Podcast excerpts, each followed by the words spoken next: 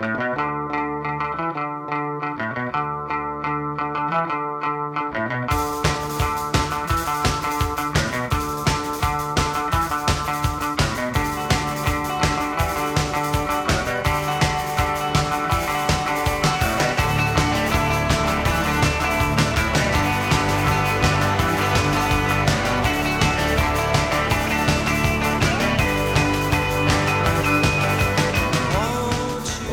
开个场，然后我们就我就提问就好。OK，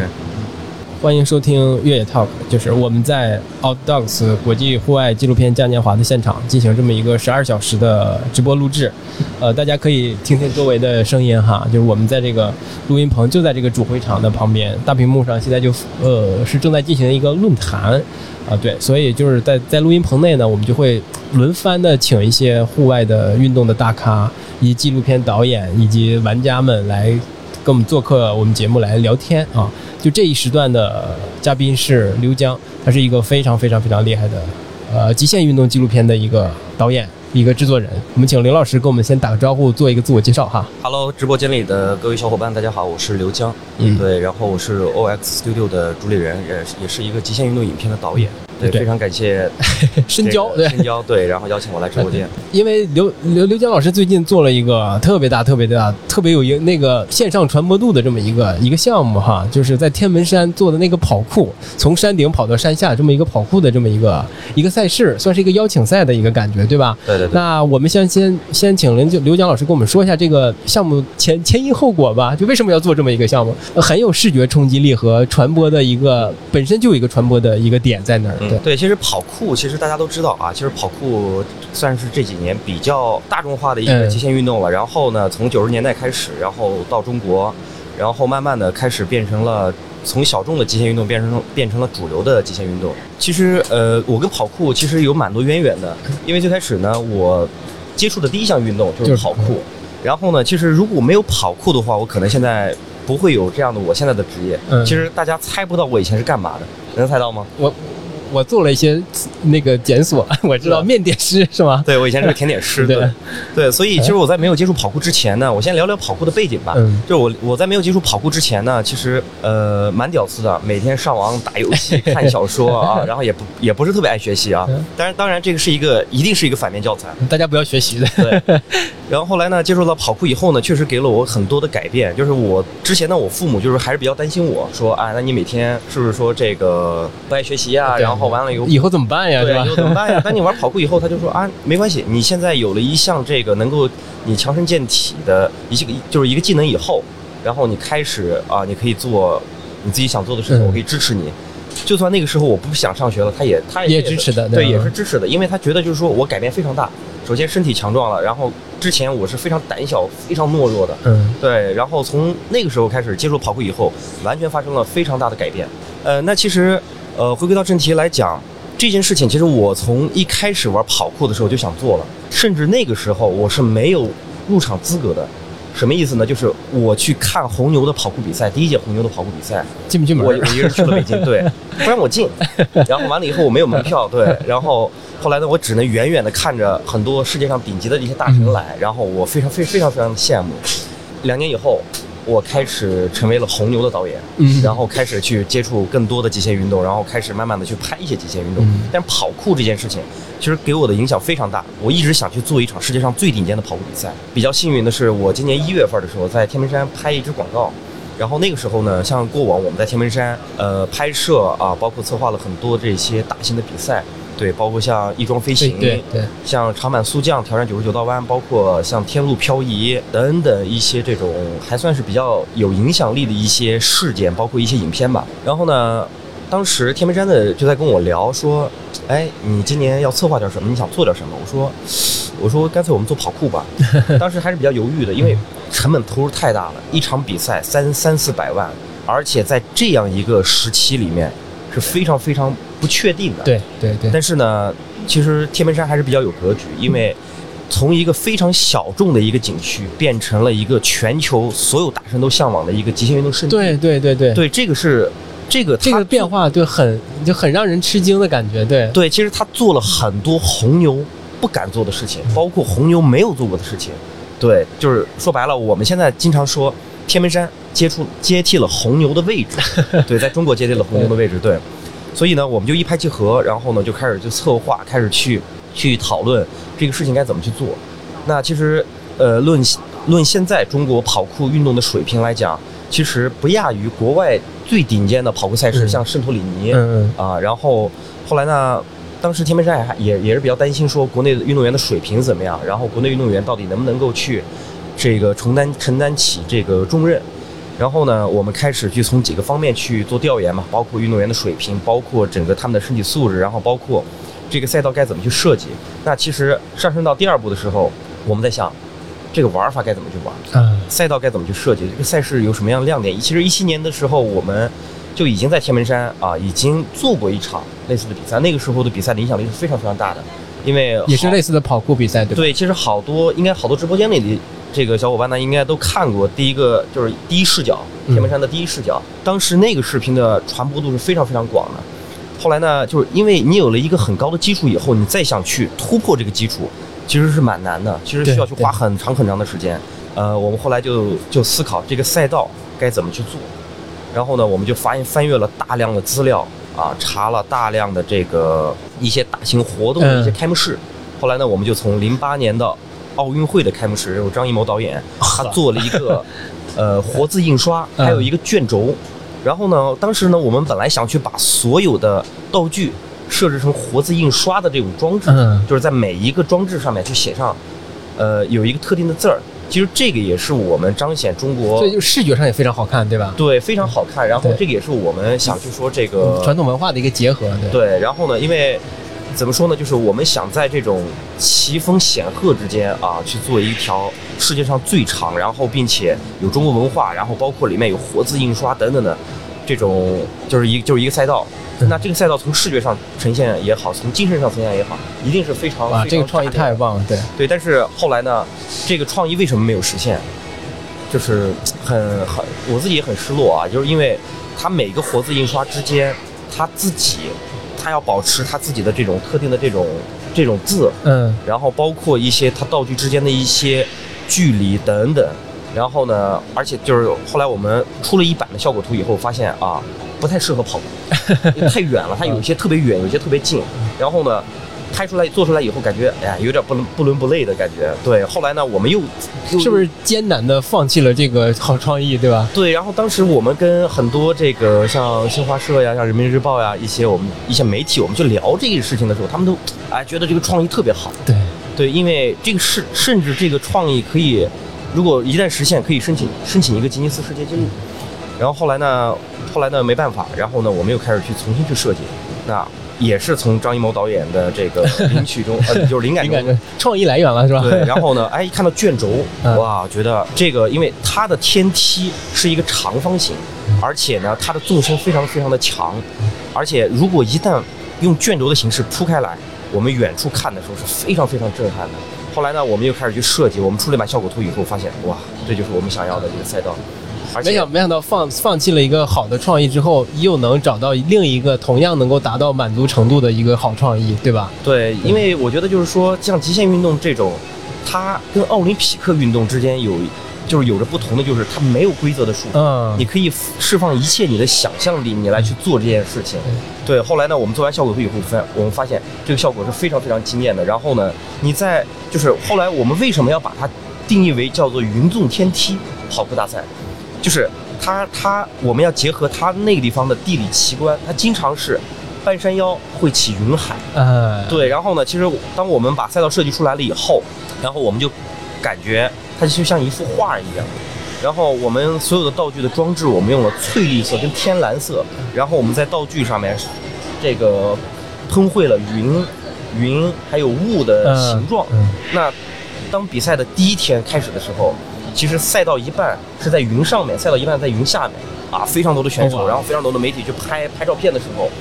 啊，然后其实大家可以去抖音上去看一下啊，看一下这个视频就非常震撼。对，然后大家就说啊，它真是非常非常的应景。嗯，对，然后就它本身赛道，呃，除了这个景观之外震撼之外，它本身那个那种高落差的就足够吸引眼球了，对不对？对，其实其实我们当时定义为这条赛道是全世界最难、嗯世界最长、世界最陡三大之最的一个赛道。其实，在一七年的时候，有很多世界最顶尖的啊、跑这个老外的运动员来中国的参加比赛的时候，就觉得你们太疯狂了，为什么要做一件这样的事情？红牛都不敢做，是吧？对，然后，然后后来，然后后来，选手，我其实我当天我是特地跟选手这个一起上了赛道，他们看到赛道的第一反应就是，我靠，弃赛，我我我不想比了，这太疯狂了，你们你们怎么想的？对，然后当但是当他们站在赛道上面的时候，他们玩的时候，他们觉得哇，非常开心，太爽了。这个对，就是所以为什么这个赛事会有这么大的流量？其实就是结合了一个世界上最难，然后其实好多观众他觉得，哎，我也可以啊，对吧？极致，对，然后他就说这是不是智勇大冲关呀？是不是什么？对，还是比较有意思。对对。哎，那呃，你做出来赛道之后，你有没有手痒脚痒，自己想试试？确实，怎么说呢？这个，因为我现在体重比较大，然后呢，十二号那天赛道开放日的时候，我本来我就我就拍了一个第一视角视频，然后呢，我花了四分半跑下来，嗯，跑下来了以后，我的腿就开始痛，然后呢，到了晚上，哇，我根本就睡不着觉，就是真的是这种，就是这种东西还是不能太轻易的尝试。然后结果我我痛到上个星期我才好，这个我想插出去一个小小支线哈，呃，我发现嗯我这我也认识一些新疆的朋友，他们在初高中的时候也就接触到跑酷这项运动了。嗯，呃，在新疆跑酷这项运动是不是还算是蛮普及的？它跟一些新疆的街头文化非常丰富和呃和流行是不是也有关系呢？其实我从新疆走出来的时候，我发现其实为什么要从新疆走出来，就是新疆这个地方地大物博，对啊算是祖国这个非常宝贵的一个地方，但是呢。从流行文化来讲，街头文化来讲，还是稍微比较落后。啊为什么？因为首先，新疆它接触的很多的文化还是还是比较晚，嗯，对。然后再一个呢，是说它没有这样的很好的条件跟氛围。就我们当时在练跑酷的时候，就是练跑酷的时候还是比较少，对。然后当当我们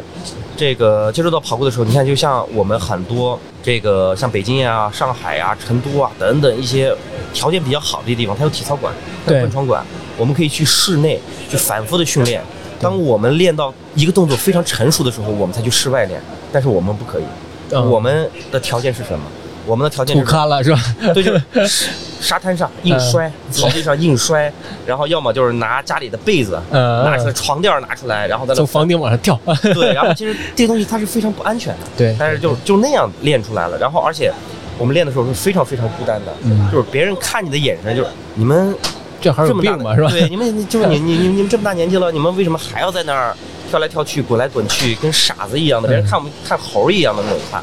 对，就是他他对这种文化的包容度也没有那么的高，对吧？对对，然后他反而就像这种，就像大城市里，然后大家看的看的多，见的见见的多了以后，嗯不认为说大家觉得这些东西很傻，就是那种氛围还是氛围感还是比较差的。然后尤其是你练的时候，其实大家知道，就是说一定要大家一起在一起练，然后这种有氛围，然后大家能够相互的去鼓励交。流，对，通常很多的动作都是你要去挑战的，嗯你不敢，这个时候你自己去练的时候，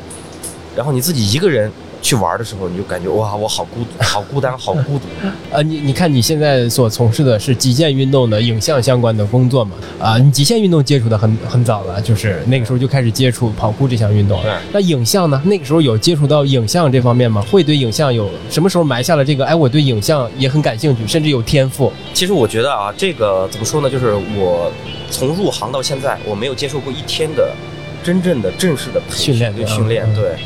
那其实我从我开始接触跑酷的第一天，我开始我就开始给自己拍视频，嗯，我就开始拍了很多的视频。对，然后这个可能也是老天爷赏饭吃吧，也是上天就是好？不不也也不算好吧。那个时候对于 对于这种影像，他没有什么太深的理解，就是我们嗯经常会看一些国外的一些作品，然后我们开始去模仿。然后那个时候没有好的设备，然后就用很破的设备，或者说东拼西凑拼出来一大堆的东西。我甚至不知道这个镜头的焦段是什么，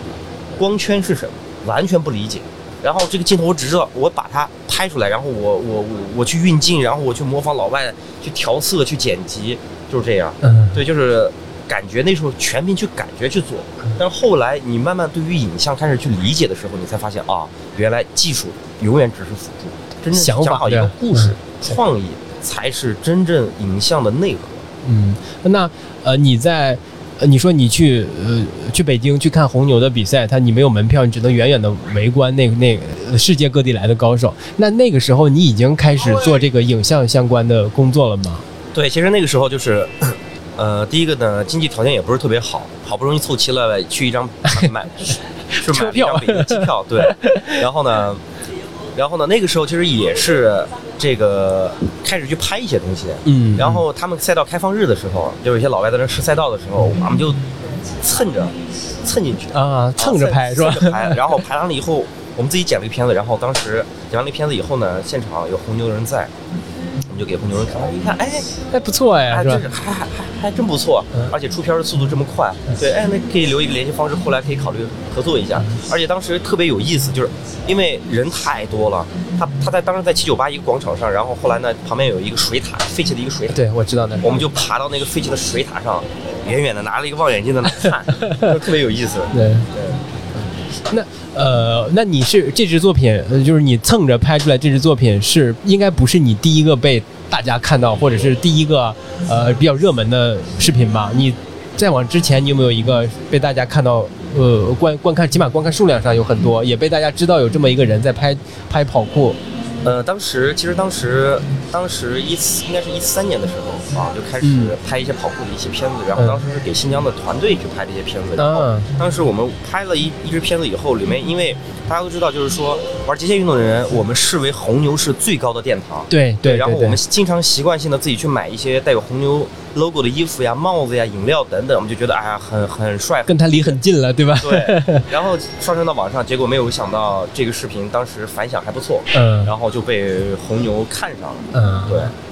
对对对，那就展开了跟红牛的这么一个合作的一个开始，对吧？对。那是不是这个跟红牛合作开始了？那你接触到的一些极限运动的拍摄项目就开始变多了？对。然后其实最开始只是跑酷嘛，后来接触到了像赛车呀、翼装飞行呀，然后包括像一些这个皮划艇呀、走扁带等等，就慢慢慢慢开始接触的越来越多了。对。嗯。那呃这么讲，那你在你因为你刚才也说过，你可能从来没有接受过一些专业的训练，那你在。嗯，拍摄的过程当中有没有过不太自信呢？什么的，就会觉得，哎，我我我我我我这个片子我好像拿不出手，怎么样的？呃，其实经常有过，因为因为最开始我们去拍摄一些运动员，然后这些运动员呢也算是在行业里比较大咖的一些运动员。嗯，对。然后呢，当时呢也会有一些非常非常专业的一些组去拍他们，然后他们用的设备，然后你一看就感觉，哎，我这个不好意思拿出来吧？对。然后然后就是后来呢，当时我有一个小伙伴，然后他是摄影师。我每次告诉他怎么拍了以后，我就不想出面了，因为我还 丢脸让他丢完。对，就是一个你看，人家拿着一个电影机，拿了一个 Red，然后我们拿了一个当时说麒麟 D，五 D 都没有，然后一个特别破的一个滑轨，人家都是一个大轨道，然后人在那推，甚至摇臂都干都要上是吧？对，然后弄完以后，我们就很就是很谦虚的过去，我们说，哎，那个哇，我们都没见过这东西，能不能让我们看一下玩一下什么？然后人家也是特别大方，说哎没关系，你们你们随便看，对你们随便看，你们随便试。然后完了以后呢，我们就用我们自己特别差的设备，然后也去拍相同的画面，因为有很多的镜头你必须得是好的辅助设备，你才能够拍出来的。对。然后拍完了以后呢，有时候胶片的时候，我就觉得啊，这个片子真的 自己想象中的东西为什么没有拍出来？嗯，确实非常不自信。然后每一次交片的时候，上传的时候非常忐忑，真的。然后，但是呢，每一次客户反馈都还不错，是吧？对，然后流量还也也还不错，然后就是大家可能网友还是比较喜欢看这种比较真实、比较接地气吧，可以说。太谦虚了，可能那个想法在里面是才是最重要的，像你说的啊。那你看，你像你说你最开始的时候有有一种那种没有接受过专业训练的一个不自信的一个感觉，到你逐渐开始接商业项目，越来越大型的商业项目，特别特别大型的，就像。咱们就要聊的这个即刻出发这个这个项目，对吧？呃，我之前也看过你的一个视频，应该也是个分享会的一个一个视频嘛，你就在介绍这个即刻出发，说呃，它的预算规模可能是在国内的。极限运动纪录片或者影影像拍摄当中肯定是顶格的、顶级的。对，西瓜视频应该也是 S 级的项目。对，对吧？他们应该也是全全站在推广的。我现在往往看了那那两集，它也到千万的一个播放量了。对，那嗯，从不自信到这个街道商业项这么大型的商业项目，中间经过了多长时间呢？那你这个过程是什么样子的呢？可以跟大家分享一下吗？因为我可以想象，应该是非常非常困难，甚至有。有些不可能，但是你创造了这种不可能。对，其实其实怎么说呢？我们要去做一个伟大的一个项目，对说伟大的一件事情的时候，其实需要很多年的积累。为什么？其实，在很多年以前，就有过投资人，然后包括有一些比较国内比较非常知名的一些制片人，就找找到过我说，嗯啊，那我你可以来拍电影，你可以去 对，然后我可以给你投钱去拍电影等等。但是呢，当时我都拒绝他们了。首先，第一个最重要的原因还是自己不够自信。为什么？因为我觉得自己没有太多的积累，然后也没有太多的专业的知识，然后也没有专业的培训。因为好一部好的影片，确实是说需要长时间的积累。我作为一个年轻人来讲，我觉得我自己的这种积累是不够的。嗯那么，再一个来讲是说，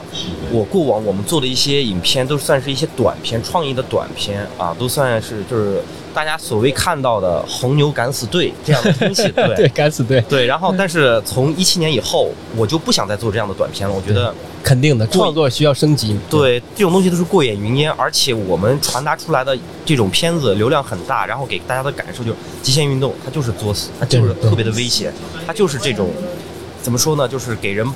不够安全的这种感觉。对，所以后来我慢慢的开始去转变，去想去做一些故事片的时候，确实很难。嗯然后呢，不会去讲故事，然后不知道这个片子的逻辑是什么，做出来东西很容易就把它做成流水账的形式。对对对就是没有起承转合，没有高低起伏。对，就是一部好的片子，就是它的结构是非常复杂的。对但是呢，你在复杂的结构的时候，你要环环的相扣，你让你要塑造这个人物，对你要让这个片子足够的精彩，让大家有代入感，这是其实还是比较困难的，尤其是对于这种极限运动影片来讲，就是它有太多不可对的因素在里面。对，所以在之前这件事情其实也是我很很多年前就想去做的一件事情，尤其是当时我看了《极道者》以后，我说啊，为什么我们不可以去做？嗯然后呢，当时呢，其实也是开始去做一些这种呃商业性的一些一些影片，然后跟一些比较大的客户也是有过一些接触，嗯嗯嗯然后也是一直是去尝试性的去推动一些作品，推动一些影片，但是确实非常的困难。当时所以这个项目也就被搁置了，直到二零一八年的时候，那个时候可能有做了一些纪录片的一些作品，慢慢的去被一些圈里的人，包括去一些圈外的人嗯。看到的时候，大家甚至一些平台的人看到，对，然后大家觉得，哎，刘江老师，你们做的团队做的作品还可以，然后呢，我们看能不能一起去推动一些极限运动的一些项目，而且那个时候其实是通过国内很多很多这种户外影片的制作人，他就一起去推动了极限运动或者户外纪录片，它在行就在国内行业里的发展。嗯。对，然后这个时候开始啊，被一些平台、被一些品牌所去接受，然后那个时候我们就我就开始去写故事、写脚本，嗯。然后呢开始去物色人选，然后，呃，当我们把方案递给平台的一个月之内吧，然后就有比较大的客户就下单了，然后也非常非常的着急，说你们必须赶紧拍是吧？在一个月之内，我们片子要上线。嗯然后从一个月的时候，我们从筹备期、写分镜、找场地、联系运动员、给他们办签证等等，然后在一个月，然后在并且在一个月之内，我们要把这个片子给它拍出来。嗯还要做出来，完成后期，对对，所以这个片就是这个项目，其实带着有很多的遗憾，但是能做到这个程度，我自己来讲，我还算我还是比较自豪的。嗯。对，然后那个时候也是也很多的朋友能来去帮去帮助我，包括像这个韩根，嗯。对，然后他看到这个项目以后，他就说啊，那我也想来，然后他自己是非常喜欢极限运动的，对他来了以后说，那希望他能够用他的这种人气也好，嗯知名度也好，对对对。能够去帮我们去推动一把。嗯。我觉得这个确实有很多的朋友来去这个支持这件这个项目，而且尤其是像景区，当时像在德天瀑布，德天瀑布那个地方是非常非常敏感的一个地方，因为它一半是中国，一半是越南的。对 对，然后而且尤尤其是两个美国人要在这儿，中缅边境，对，然后要去做挑战，而且他划船要划到越南境内对。然后这个事情其实当时景区，然后包括这个外交部门是吧？广西的外交部门，然后做了很多很多的努力，对，非常就是确实还是比较要感谢他们，对。那你说这个项目可能是呃灵感来源来源于那个电影《极道者》，对吧？对那你是怎么把那个想把那个那个创意来落地到纪录片的形式呢？那本是个故事片，它里面肯定有很多虚构的部分，对啊但你要把它落地到纪录片，那肯定又是一番心力交瘁，对吧？对，因为纪录片跟电影它是两个完全不同的对的，对的，。嗯因为电影它其实就是从一个小的故事来讲，就是它可以无限的夸大，只要它足够的精彩，然后那这件事情它就就成立了。对对，那从纪录片的角度上来讲，就这件事情一定要真实的，一定要真实发生的，而且它真实发生的时候，它代入感要足够的强。其实当时《极道者》上映的时候，引发了很多很多的这种讨论，嗯然后大家觉得说，哎，那这个人类是不是真的是可以有这样的这种这种挑战？那人类是不是真的是可以去完成这样的事情？可不可能，对吧？对，那我想做的一件事情就是，我过往做了很多很多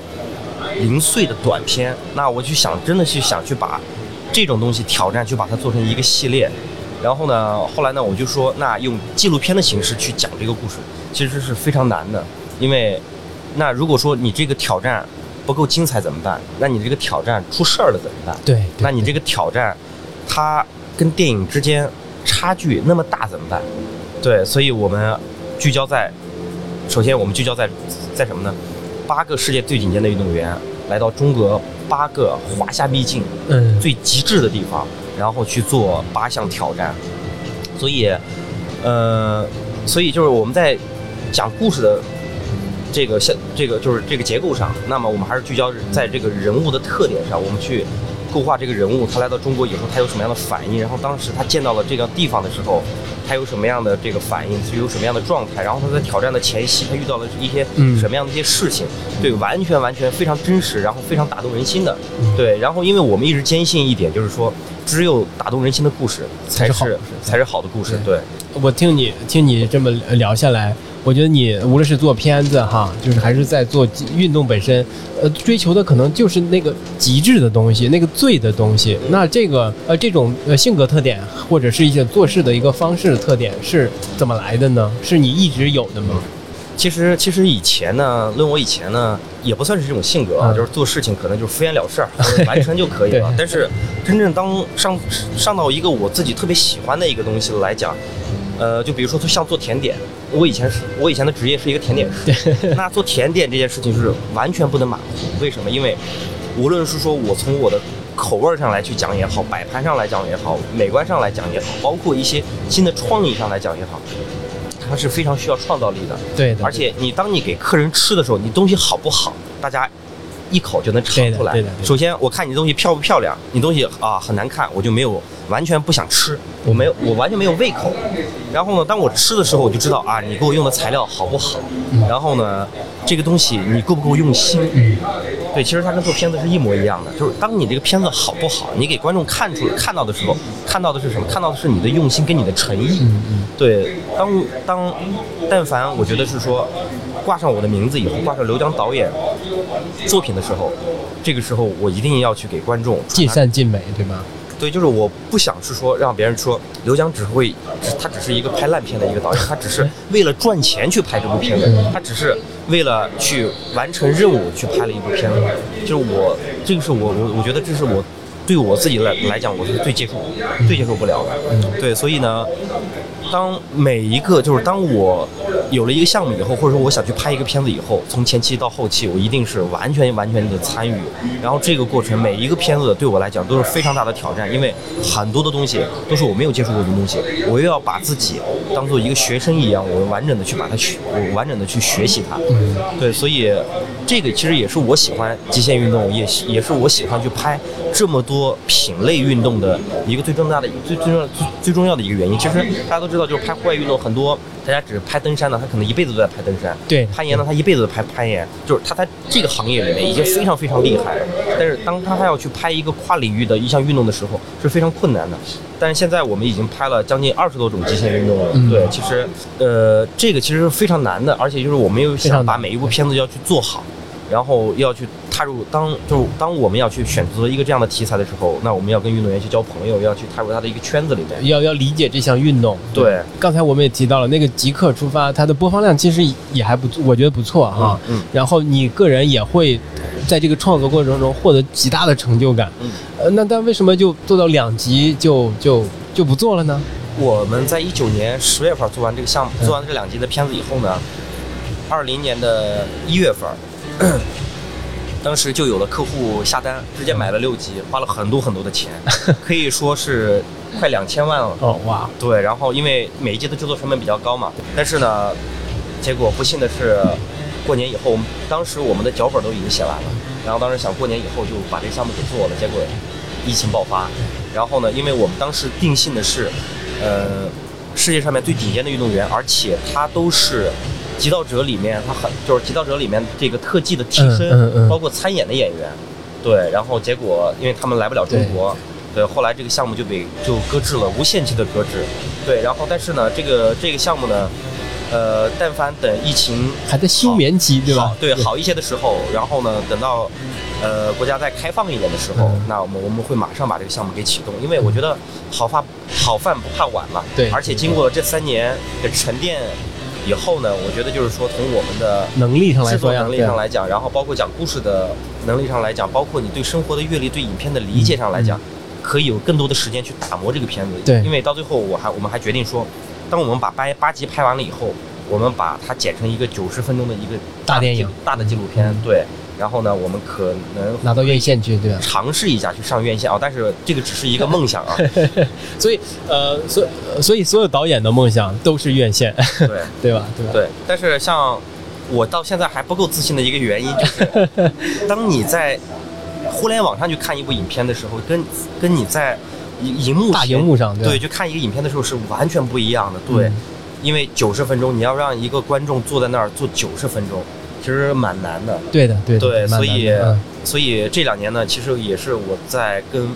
很多行业里的大咖不断的去学习，一些前辈不断的去嗯学习。对对，因为呃，你看，你说，你说，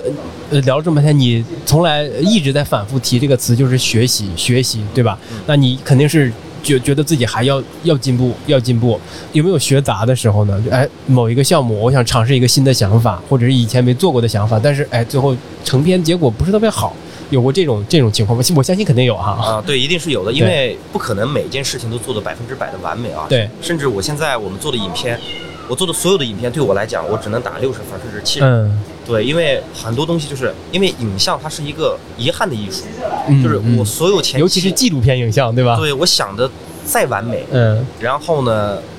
但是到实实执行的时候还是会有一些缺陷，因为在这几年做的不只是纪录片，因为纪录片其实每年一部就已经不错了。嗯嗯这两年可能做的更多的是商业广告，嗯，因为没有办法，得让团队活下来。哎，对对对，是的，是的这个是一个很现实的问题嗯。那你在做你广告的时候，你会去投入更多的精力、更复杂的流程，啊，嗯啊去做这些事情，以及跟客户的沟通，对吧？对我们想要去做一些这种一些新兴的一些影像的技术，然后一些新的想法的时候，但是完全是这种怎怎么说呢？你执行出来的跟你前期设想的东西完全不太一样，嗯包括客户不满意也好，自己不满意也好，呃，都有。但是嗯客户不满意的这种情况呢，还是比较少数的。对，因为毕竟商业片，你一旦做砸了，这个事情要承担尾很大的后果。款尾款拿不到了，是吧？对，是吧？对，所以，所以为什么一直一直在学习？就是你看很多国内一些优秀的导演也好，嗯包括一些制作人也好，他们进步的速度是非常非常快的，嗯他们接触的东西领扩宽的拓宽的领域也是非常，嗯就是也也是非常大的。而且有些，当我们看他的画面的时候，他当我们看他的片子的时候，哇，这些东西是怎么拍出来的？我完全都不知道了，就感觉自己好傻逼的那种感觉，真的 就是就感觉自己像个小白一样的，你知道吗？当时我看了这个《头号玩家》。嗯，对，我就完全是自己在做什么呀？自己拍的东西简直就是不入流的东西，就完全有这种感受，嗯就是他们的脑子是怎么长？他们是外星人吗？呃，对，嗯，那你看你，呃，